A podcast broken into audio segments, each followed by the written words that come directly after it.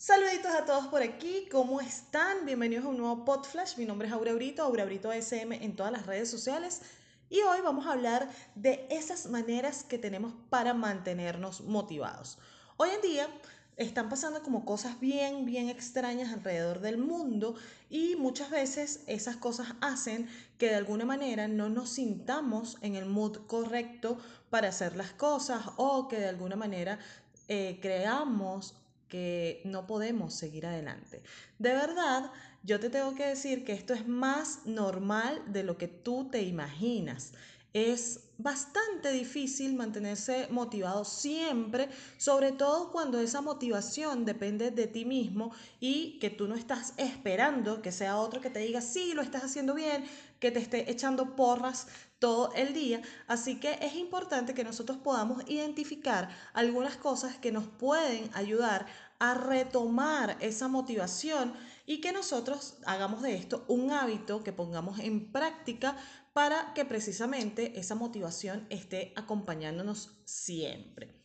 Lo primero que te quiero recomendar para que esto suceda es que tú evalúes y recuerdes por qué empezaste a hacer algo. Esto tiene que ver mucho con nuestro propósito. ¿Por qué yo quiero estar motivado? ¿Para qué quiero estar motivado. Esto tiene que ver también con tus metas, por qué las quieres lograr, cuáles van a ser esos beneficios para ti y para tu entorno cuando tú alcances algo. Eso, por supuesto, cuando tú lo visualizas, vas a poder tener ese boost de energía para hacer las cosas y, por supuesto, mantenerte en el mood correcto, en el mood adecuado para poder alcanzar el éxito. La segunda cosa que te tengo que recomendar es que realices una lista de tareas de esas cosas que a ti te inspiran para salir adelante.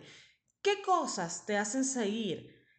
¿Cuáles son las cosas que de verdad tú sientes que hacen que tú acciones en consecuencia de lo que quieres lograr?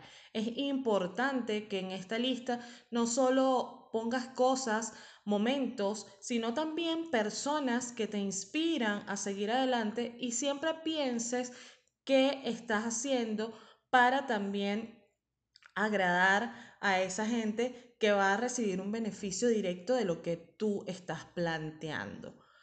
Pregúntate como tercer paso, ¿qué va a pasar cuando tú logres tus metas, tus cometidos?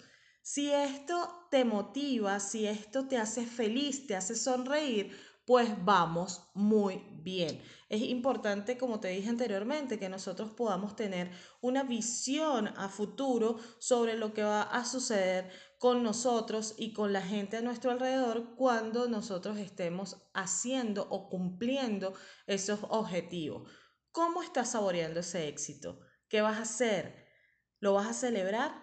Te invito a que cada vez que tengas un logro, por pequeño que sea, te des ese espaldarazo tú mismo, que lo celebres, que se lo comentes a alguien, eso sin duda alguna te va a mantener bastante motivado. Recuerda que lo que estás haciendo como cuarto punto no es un deber ni una obligación. Cuando nosotros estamos haciendo cosas y les ponemos esa carga de obligación, por supuesto que es más difícil conseguir la motivación. Y nosotros queremos hacer las cosas por eso, por deseo, por pasión, por propósito, no porque nos están obligando. Entonces, plantéate esto y piensa que lo que tú estás haciendo como recorrido también es un beneficio directo para ti. Entonces, no lo veas como una carga. Y por último punto, pero no menos importante, busca consejos de personas que tengan experiencia. Si tú sientes que necesitas a alguien que te apoye y te diga cómo lo estás haciendo, búscalo, habla. Es importante que nosotros nos podamos comunicar y decirle lo que nos está pasando a las personas que están a nuestro alrededor. Así que espero que estas cinco cosas te hayan servido para mantenerte motivado y por supuesto, recuerda que nos podemos ver en todas las redes sociales como Aura Brito SM. Nos escuchamos en un próximo Podflash.